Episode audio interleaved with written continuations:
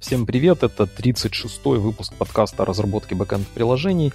И сегодня мы поговорим о типе приложений, типе бэкэнд-приложений для бизнес-аналитиков. На нашем свежем примере из нашей практики мы как раз э, поделимся о том, что это за тип приложений, какой MVP, MVP это Minimum Viable Product, э, минимально жизнеспособный проект на русском, какой MVP для клиентов такого типа и из каких важнейших компонентов такой продукт состоит. Приятного прослушивания. Вы прослушали 36-й выпуск подкаста о разработке бэкэнд-приложений. Вы можете подписаться на разных платформах, но лучше всего, наверное, сделать это в Телеграме. Также я смотрю, что достаточно популярен. А, я... Существуют бизнесы, который анализирует данные. Один из наших потенциальных клиентов обратился как раз с похожим запросом.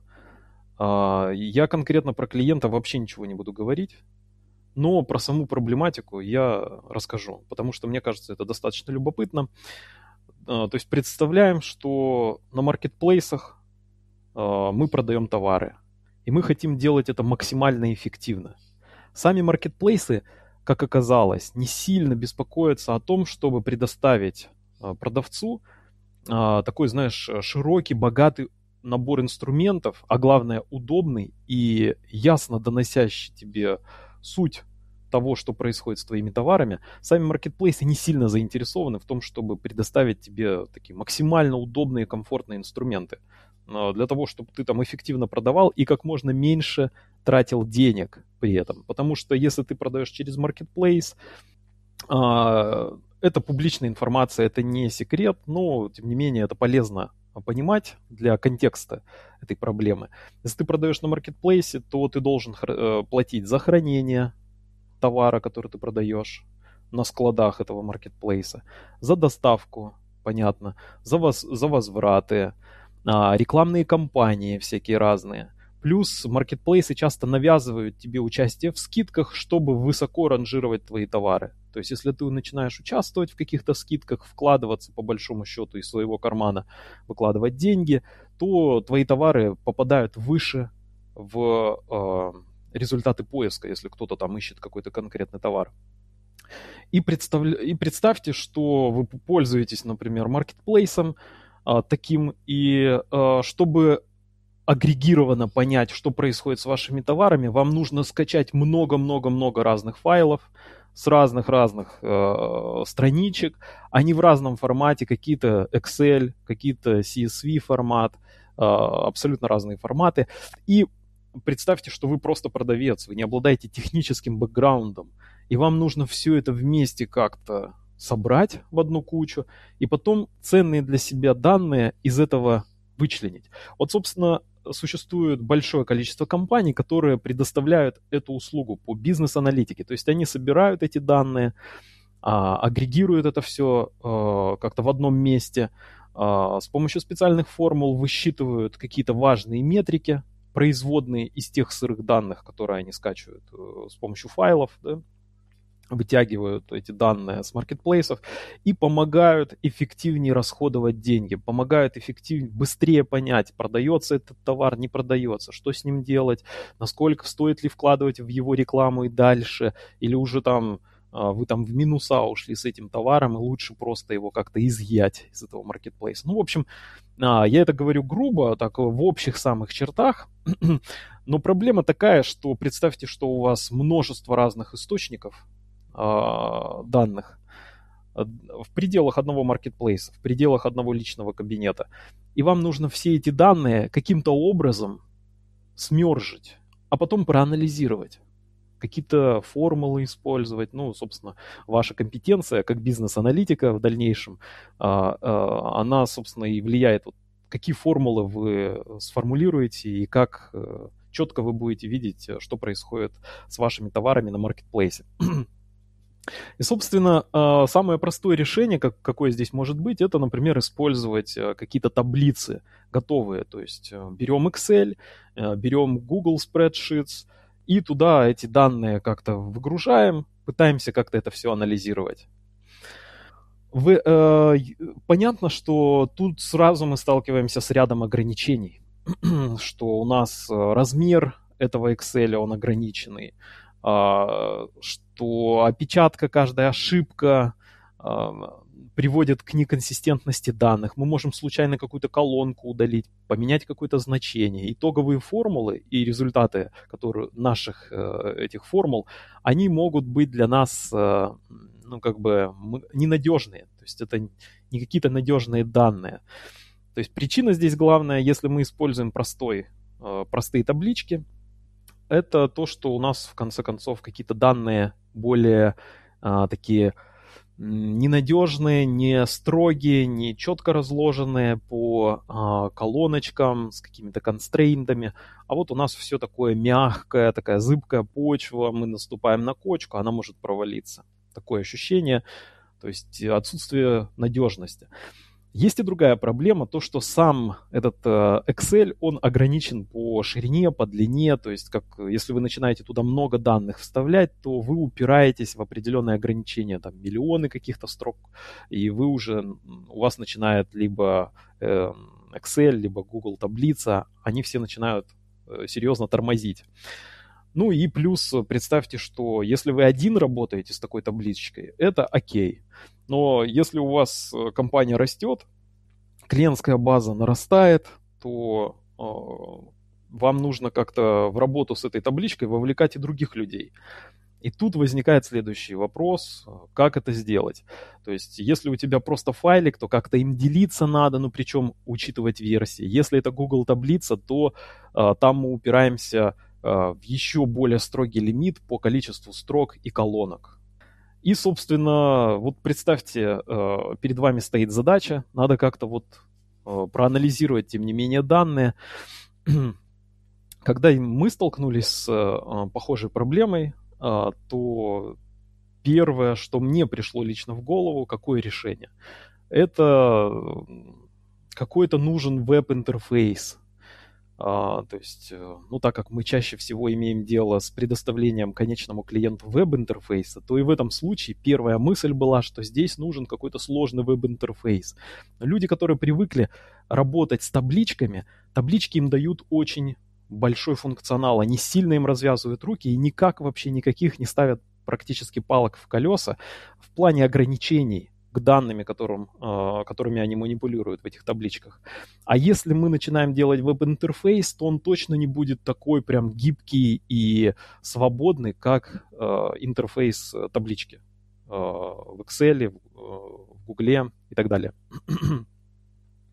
И э, первое решение было предоставить как раз вот какое-то готовое э, на базе конструктора, там, например, Django может генерировать э, круды, да, и вот э, что-то такое предоставить пользователю в пользование, э, чтобы он мог как-то, э, как в Excel этими данными оперировать. А, но э, такую, такая тяга к упрощению привела к тому, что Э, мы начали искать какое-то альтернативное решение, что это решение, несмотря на то, что есть конструкторы, оно видится мне достаточно сложным.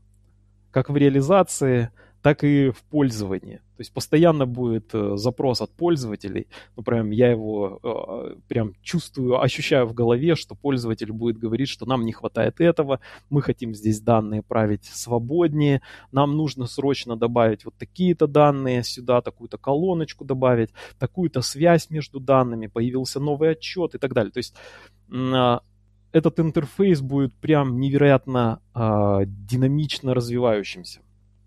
А все, что связано с интерфейсами, тем более в браузере, это, скорее всего, там дополнительно нужно будет какой-то JavaScript и так далее, и так далее. То есть э, первая мысль предоставить веб-интерфейс, она очевидная, но мне она показалась э, э, проблемной. То есть в перспективе, да, мы какой-то первый прототип, например, сделаем такого продукта, но впоследствии, в будущем придется вносить достаточно большое количество правок. И следующая мысль после некоторого изучения проблематики пришла мне в голову, но как, как некое такое, даже я бы сказал, откровение, то что на самом деле а, уже есть этот интерфейс, и это база данных. То есть по большому счету а, Excel это база данных. Ну, если рассматривать данные, которые разложены в Excel, это фактически ты можешь представить, это как будто бы у тебя на самом деле просто есть табличка с данными, а, там следующая закладочка, это другая табличка с данными. Фактически уже данные как-то организованы. А база данных, она дает тебе э, инструмент к тому, чтобы сделать твои данные более консистентными, наложить определенные ограничения и э, нормализовать твои данные, чтобы с ними ты мог работать четче и строить, следовательно, более сложные запросы с помощью языка запросов SQL. И вот следующее э, развитие мысли э, по, реш... по поиску решения для подобной э, проблемы это, собственно, предоставление самой базы данных как конечного программного продукта. То есть от разработчиков требуется хорошо спроектировать схему базы данных, то есть те самые таблички, по которым раскладываем мы эти данные, написать э, программы, которые импортируют данные с внешних источников и раскладывают по этим табличкам. И предоставить какой-то интерфейс конечному пользователю, который, собственно, может как-то делать запросы и э, анализировать эти данные. И, сейчас, и вот э, что же это за интерфейс? Э, существует на самом деле два таких мажорных э, крупных продукта, по э, визуализации данных э, вашей базы данных. Даже, например, вы не собираетесь конкретно анализ... ну, заниматься бизнес-аналитикой, но у вас есть какой-то текущий проект, и вы хотите построить дэшборды и как-то понять, а что происходит с вашими данными в базе данных. И вот существуют готовые решения. А, я выделю тут два крупных, хотя их больше. Есть э, а, в шоу-нотах, мы остав... я оставлю ссылку на а, список на GitHub есть а, список инструментов для бизнес-аналитиков. Там, кстати, среди прочего рекомендуется в том числе использовать базы данных напрямую. То есть э, вы можете просто, зная язык запросов SQL, без всяких визуализаторов, без э, э, графиков, вы можете достаточно эффективно анализировать, получать цифры, ну и потом в каких-то сторонних инструментах, в том же привычном Excel строить графики. Ну, это, например, одно из решений. Но в том числе есть и веб-интерфейс к базе данных, где вы можете все эти дэшборды сформировать, э, эти э, графики на этих дэшбордах будут автоматически обновляться, периодически будут выполняться запросы к базе данных, и все, что вам остается, это только вот периодически обращаться к этому интерфейсу, наблюдать за этими данными, настраивать алерты, а, если вдруг что-то превосходит какие-то пороговые значения. И здесь есть два инструмента. Это первое, это Apache Superset. У него 56 тысяч звездочек э, на момент этого подкаста. И второй инструмент, менее популярный, менее скорее а, за а, лайканный, это Redash. У него 24,5 тысяч звезд. Оба проекта а, написаны на Python, но в качестве фронтенда у Apache Superset используется TypeScript. Имеется в виду, что веб-интерфейс и TypeScript используется на фронтенде, а в Redash используется чисто JavaScript.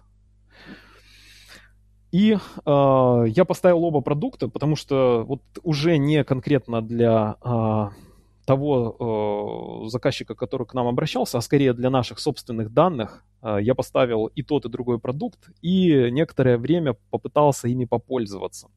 И э, коротко скажу, что если вдруг вы хотите начать анализировать свои данные в вашей компании, построить какие-то графики, показать своему заказчику, что происходит с его данными, то я бы рекомендовал все-таки воспользоваться Redash. Apache Superset я поставил. Есть э, Docker Compose, вы можете быстро достаточно развернуть это все, а, но у вас, скорее всего, даже не будет работать а, на старте. По крайней мере, у меня это сделать не получилось. А, пришлось подправить в нескольких местах Docker Compose. Представьте, 56 тысяч звездочек, и приходится все равно руками там что-то напильником допиливать. При этом невероятно долго подпуливаются образа этого Apache, этого суперсета. Где-то у меня пул всех образов занял около часа. Еще некоторое время, там минут 15 он разворачивался, и в итоге я получал пустой экран а, без ошибок, и там что-то на бэкэнде в Python, SQL Alchemy, а, это ORM такой популярный в а, Python, на, написан на Python. А, он какую-то выдавал ошибку. Я не стал сильно глубоко погружаться, что-то попытался поискать на гитхабе, не нашел решения, нашел тред, где обсуждается абсолютно такая же проблема, но это ничем, ничем не разрешилось. Ну, в итоге я потратил где-то полтора-два часа на Apache Superset, и несмотря на 56 тысяч звездочек и на очень красивые графики, которые он умеет строить, я все-таки вернулся к Редешу. У Редеша 24 с половиной тысяч звездочек, то есть больше, чем в два раза меньше. А, он также написан на Python, но э, Docker Compose Up и все сразу запустилось, все заработало без вообще, без каких-либо проблем. Выглядит он проще, но мне даже это нравится. Он быстро поднимается, а, выглядит не так монструозно все это. И кажется, что даже при желании я смогу там как-то разобраться в исходниках и на что-то повлиять. При этом Redash а, некоторое время был без поддержки. То есть э, главный контрибьютор, который занимал, э, собственно, разработал его, занимался длительное время его поддержкой, он оставил проект где-то на полгода. И некоторое время назад э, комьюнити на Reddit ребята собрались и в итоге решили, что они продолжат поддержку, и проект продолжает развиваться, но не так интенсивно, как раньше. Тем не менее, тот функционал, который сейчас есть, его более чем достаточно для того, чтобы получить вот такой веб-интерфейс к своей базе данных. Что такое Redash и Apache Superset? Хотя Apache Superset я видел только в презентациях на GitHub, смотрел также презентацию на YouTube. Класс продуктов абсолютно идентичный, поэтому, говоря про Redash, я также буду говорить и про Apache Superset. Что этот продукт вам предоставляет? Во-первых, вы можете подключиться к безграничному количеству источников данных, включая Excel-файлы. То есть, э, ну, не безгранично, но там много-много, около 40 э, типов источников данных можно использовать для того, чтобы на, э, делать к ним запросы и визуализировать, собственно, результаты. Э, начиная от Excel, э, заканчивая вот Postgres, Oracle и так далее, реляционными базами данных. В том числе есть и документные базы данных. То есть вы можете подключиться к множеству разных источников данных. И после того, как вы это сделали, очень это просто происходит. Ну, как обычно, там указываете DSN, там IP, а, порт и так далее, password, а, то, что нужно для конкретного источника. Вы можете делать SQL-запросы в случае реляционной базы данных. И, например, когда э, вы сделали ряд там SQL-запросов, можете задать периодичность, с которой нужно повторно выполнить это, эти SQL-запросы и какие можно визуализировать, построить графики. Прям там же в интерфейсе, веб-интерфейсе Redash вы можете задать там какой тип графика, x-координата, y-координата, а, и, собственно, построить двухмерные графики. А, в Apache Superset типов графиков намного больше, там есть и тепловые карты, и э, в том числе есть э, географические карты, когда можно наложить данные на, э, например, штаты Соединенных Штатов Америки, и там как-то вот визуально даже оценить географию э, ваших данных. Redash в этом смысле поскромнее, э, но вот конкретно для наших запросов в, с текущим клиентом, я понял, что я могу вполне себе использовать Redash. То есть он проще, легче и не э, вызывает такого временного испуга, когда ты видишь, как долго поднимаются все эти контейнеры. Хорошо. А, кроме того, что можно построить а, дэшборды, построить графики, сформировать дэшборды, да, есть и разделение по пользователям для разных типов пользователей, предоставить а, про, возможность просматривать а, разные а, графики. Есть возможность также настроить алерты. То есть, когда ваши данные после очередного обновления достигают некого заданного порогового значения, вы можете пушнуть данные Это может быть webhook, Slack там, э, и еще ряд э, направлений. Но мне кажется, то, что есть webhook, вполне себе достаточно для большинства задач. Можно там фильтра делать? Мой вопрос. Допустим, в Redash я хочу профильтровать э, по какой-то колонке. Я, например, выбираю табличное представление. И мне хочется иногда эту таблицу отфильтровать по одной, по двум колонкам, не знаю, по убыванию, по возрастанию. Такое можно делать? Ну, кстати, полезное да, дополнение, то, что э, помимо самих графиков можно в дэшборды выводить и табличное представление данных с возможностью фильтрации. То есть это, это в Redash тоже есть.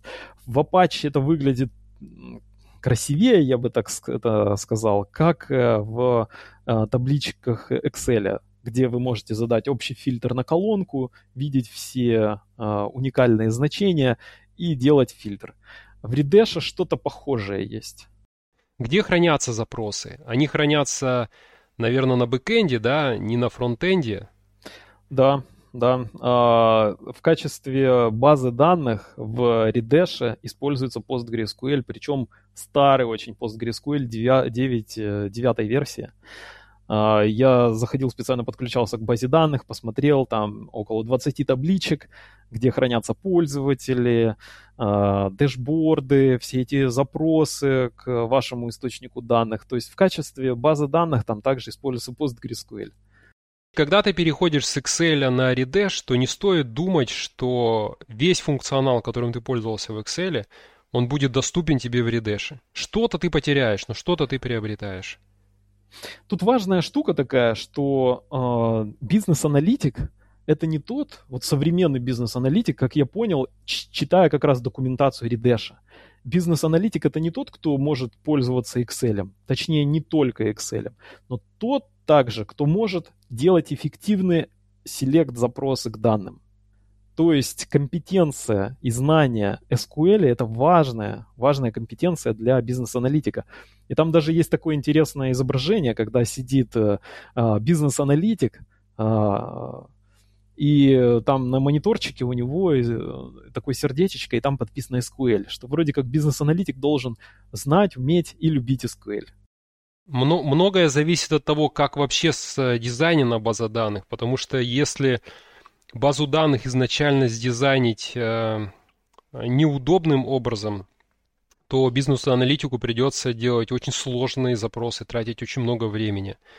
Э, и какие-то данные могут вообще потеряться. То есть э, э, вот э, то, как эти данные оформлены, как они, э, какая схема базы данных используется, это очень важно.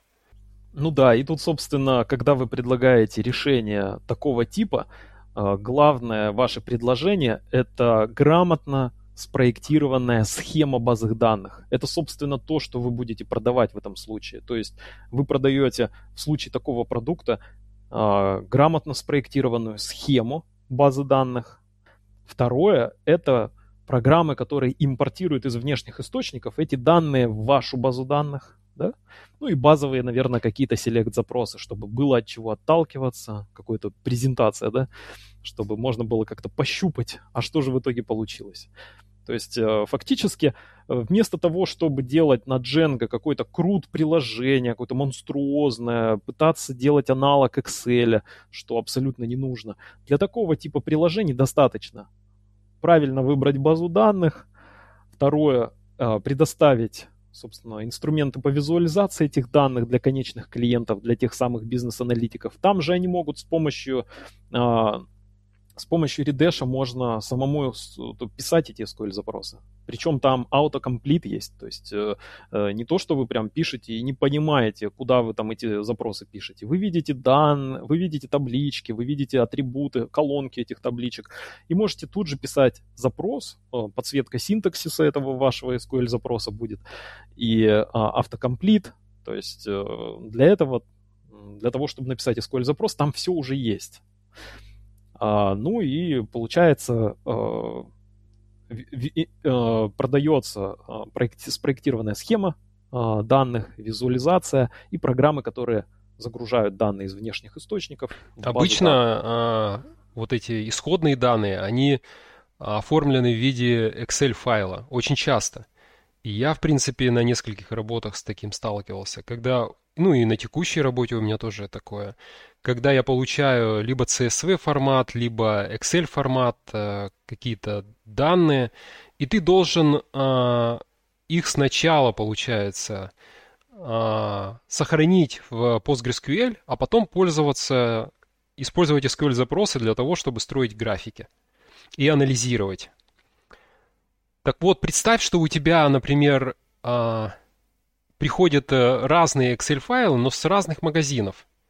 Э, они немного отличаются, но в них очень много одинаковых полей. Например, наименование товара, там обязательно будет, скорее всего, цена, наверное, будут какие-то расходы на закупку этого товара и так далее. А, могут некоторые поля отличаться, они быть э, специфичные для какого-то магазина, а, с которого ты берешь эти данные. И а, вот когда я столкнулся с такой задачей, я подумал о том, что если бы я проектировал базу данных, например, несколько лет назад, то я бы сделал, наверное, не так, как я бы сделал сейчас. Ну, я догадываюсь, что, как и я, в принципе, часто это делаю, начинаешь э, переиспользовать думая о производительности, ты начинаешь переиспользовать одну и ту же колонку. Ну да, это, это как объектно-ориентированный подход. То есть ты думаешь, надо создать класс. Э, ты, ты, ты даже не так иногда мыслишь. Ты мыслишь с позиции а, высокой эффективности и понимаешь, что если какие-то если я создам одинаковые разные таблицы, и там будут одинаковые колонки, то как бы колонка, получается, повторяется в нескольких местах. И это, возможно, не очень правильно. Это противоречит внутреннему твоему позыву don't repeat yourself. Да-да-да, и появляется такое внутреннее желание как бы все это обобщить, создать общую таблицу, которая объединяет все. И, наверное, если бы я э, проектировал похожую э, базу данных для похожей задачи несколько лет назад, я бы, наверное, э, ну, лет 6-7 назад, я бы, наверное, подумал в первую очередь о таком решении. То есть создаю какую-то одну таблицу. А для того, чтобы различать, откуда эти данные пришли, я бы, наверное, сделал дополнительную колонку, там, название, например, магазина. И, и так как у этих таблиц Uh, у этих Excel файлов uh, у них очень много похожего, то эти похожие атрибуты я бы оформил в виде какой-то одной колонки. Ну да, это, знаешь, э, такая оптимизация предварительная, premature optimization. То есть э, ты еще до того, как столкнулся с реальной проблемой производительности, ты начинаешь уже решать задачу, которая в реальности не существует. То есть э, лучше решить максимально дубово на первом этапе. Это будет намного лучше, как показывает моя личная практика. То есть разложить, э, если у тебя разные файлики, раскладывай их по разным табличкам. А потом это все лучше какие-нибудь материализованные вьюшки или вьюшки а, или какие-то производные таблицы формируешь на базе тех исходных данных сырых, которые у тебя есть. Вот это, вот это решение по созданию отдельной таблицы для отдельного источника данных, мне кажется, у этого решения много преимуществ, ну, учитывая свою практику, я знаю, что очень часто поставщики данных, они могут поменять формат, такое бывает. И э, кроме того, у них могут атрибуты по-разному называться, хотя они про одно и то же, но они могут немножко по-разному называться. И на самом деле тебе удобно, когда в твоей отдельной таблице сохраняются те названия, которые ну, характерны для этого поставщика данных. Да, ты как бы сохраняешь терминологию, и тебе самому проще ориентироваться. Возникает проблема какая-то, и ты понимаешь, так, я работаю с этим источником данных, его терминология такова, и она отражена у тебя в твоей табличке, которая, собственно, просто накапливает эти сырые данные. И самое крутое, что ты готов к изменениям. То есть, если вдруг какие-то происходят изменения в формате файла, который тебе ну, предоставляют, то ты можешь очень легко, например, либо поменять название там колонки, либо добавить какие-то новые чек-констрейнты, характерные для этого поставщика данных, провайдера, либо добавить какую-то дополнительную колонку, которая именно характерна для этого провайдера. И тебе не нужно, представь, что у тебя общая таблица, и тебе нужно думать обо всех сразу. То есть любые изменения в эту общую таблицу, тебе надо, думать о том, а как это может повлиять на а, другие данные, не испортит ли это загрузку других данных. Но когда у тебя есть отдельные как бы таблицы, то это, конечно, а, Ну, очень удобное решение. Ну, в инженерии, в принципе, создание абстракции – это одна из самых сложных проблем, Поэтому то, о чем ты говоришь, э, полностью находит во мне отклик. А, проще сделать проще на старте, а потом уже заниматься оптимизацией, когда ты видишь, например, что данных слишком много, какие-то непонятные у тебя возникают а, сложности с тем, что ты наоборот разложил. У тебя, я не знаю, очень много разных источников, у тебя их тысячи. Ты понимаешь, что тысячами таблиц оперировать тоже не очень хорошо и удобно. Ну, то есть понятно, что есть специфические ситуации, но э, на старте стоит рассмотреть с особым вниманием вот это решение, когда мы каждый источник, э, файлик, условно говоря, который мы хотим загрузить в нашу систему, данные из этого файлика мы раскладываем в отдельную табличку. У этого есть э, небольшой недостаток. То, что тебе, например, хочется какой-то сделать запрос и выбрать из, э, ну, из разных, э, скажем так, одновременно таблиц. Но в этом случае действительно ты можешь немного, ну, как бы упростить себе задачу, создав какой-то view, как ты сказал, который ну, который объединяет данные из этих таблиц. Для того, чтобы твой запрос, а, а точнее запрос аналитика данных, он был проще. То есть аналитику данных, он вряд ли так же хорошо разбирается в SQL, как а, тот, кто проектирует базу данных ему будет не очень удобно делать какие-то юнионы, знаешь, там, э, какие-то джойны сложные. И чтобы ему облегчить задачу, можно создать view в базе данных, который объединяет несколько таблиц. И к этому view, к этому представлению делать уже простые запросы. Да, ну а в случае, если это PostgreSQL, делаем материализованную вьюшку и по pgcron в самом PostgreSQL есть э, возможность использовать крон, делаем рефреш этой материализованной вьюшки, то есть будет обновляться еще данные, то есть... Эм, Можно и материализованные, особенно если это какой-то сложные какие-то запросы. Плюс в а. случае, а... Борь, бизнес-аналитики, да. там же никакого хайлоуда нет, там нету РПСов, ну, то есть там они Ну, материализованный поэтому не очень не нужен, да. Да, то, то есть... есть в случае бизнес-аналитики ты заходишь там, ну, сколько ты запросов делаешь? Ну, там несколько запросов в минуту, наверное. Это самые там нагруженные, наверное, проекты. А так обычно несколько там, десяток человек сидит, этой базой пользуется, ну, подумаешь там, ну, подождет он минуту, ничего страшного. Ну, там вряд ли будет минута, это ну, прям да, нужно, чтобы да. было очень много данных. Да, и тут, э, кстати, в плюс к базе данных, в отличие от Excel, ну, тут я не думаю, что нужно обязательно про это упоминать отдельно, это то, что можно накапливать исторически намного больше данных и, тем не менее, оперировать. То есть горизонт выборки данных с помощью SQL, ну, он намного больше. Ты можешь за несколько лет посмотреть Конечно. динамику. Да. да. А, еще одна интересная проблема э, в таких подобных продуктах это то, что, э, как ты правильно заметил, что источники данных, э, они нестабильные тоже. Особенно если мы выгружаем какой-нибудь Excel, не CSV. Обычно, когда ты CSV выгружаешь, это тебе намекают, что это для машинной обработки файл. А если ты выгружаешь какой-нибудь Excel, то чаще всего это вот для челов- человеков, чтобы люди как-то открыли этот Excel, посмотрели, да, он как-то там разметка какая-то есть, помимо самих данных. И, соответственно, если ты будешь парсить такие Excel, готовься к тому, что данные будут изменены. Поменяются колонки, там а, поменяется формат отображения там цены товара или еще что-нибудь такое и перейти, и, а, соответственно, тебе нужно и обновить твое программное решение, которое загружает из этого Excel файла в реляционную базу данных. И тут э, возникает интересный вопрос, как решить эту проблему. Потому что, судя по а, фидбэку, а, такие изменения происходят периодически. То есть особенно это касается Excel файлов. То есть CSV реже меняется, значительно реже. А вот Excel какие-то а, форматы, где данные обременены еще и разметкой, а, эти как раз источники, они чаще меняются. И нужно быть готовым к, тому, к этим изменениям. А как к ним быть готовым? Программисты дороже, как правило, чем прочие там, услуги. Услуги программистов достаточно дорогие. Поэтому есть такое интересное решение, которое тоже можно учитывать при разработке похожих решений. Это то, что данные нужно подготовить в определенном формате. И если даже что-то поменялось в источнике, то есть источник решил как-то колонки поменять местами.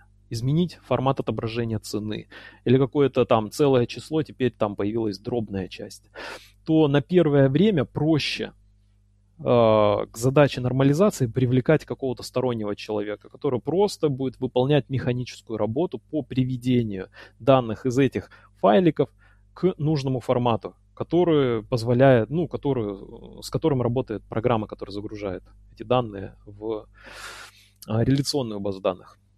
Есть еще возможность, э, ну, если программно ты пытаешься решить, то есть э, возможность э, предоставить что-то вроде конструктора, когда сам оператор, который загружает данные, он выбирает, а, как бы создает новый формат файла, который он собирается загрузить, и он этот шаблон, как бы, знаешь, в на сайте, в юзер-интерфейсе как бы оформляет, что вот первая колонка будет называться так-то, и там такие-то данные, например.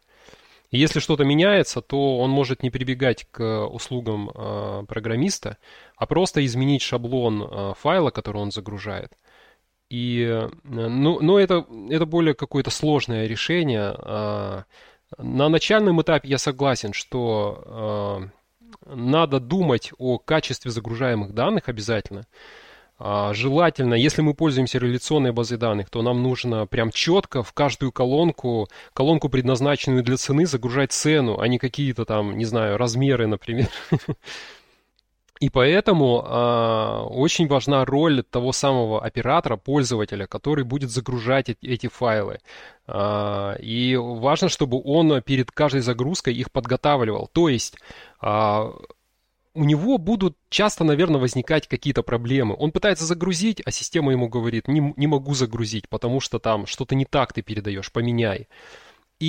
А, как бы с одной стороны это кажется, что это какое-то неудобство, но с другой стороны ты решаешь огромное количество проблем, у тебя не ломаются твои запросы, которые уже существуют, у тебя все корректно отображается, вот а, целостность качества данных это супер важно для а, ну, для таких задач, особенно вот для аналитиков, да, э, кто с данными работает, для них качество данных это прям, ну, а, фундамент основания их работы.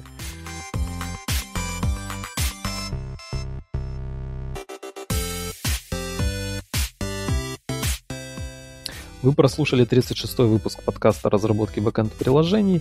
Вы можете подписаться на нас на разных платформах. Лучше всего сделать это в Телеграме. Там также можно оставить комментарии к выпуску, задать какие-то вопросы. Или можете также написать мне в личку, э, имеется в виду на почту. А, подписаться также можно на Яндекс Музыки. Я смотрю, что это достаточно популярный а, способ подписываться на нас. И на YouTube.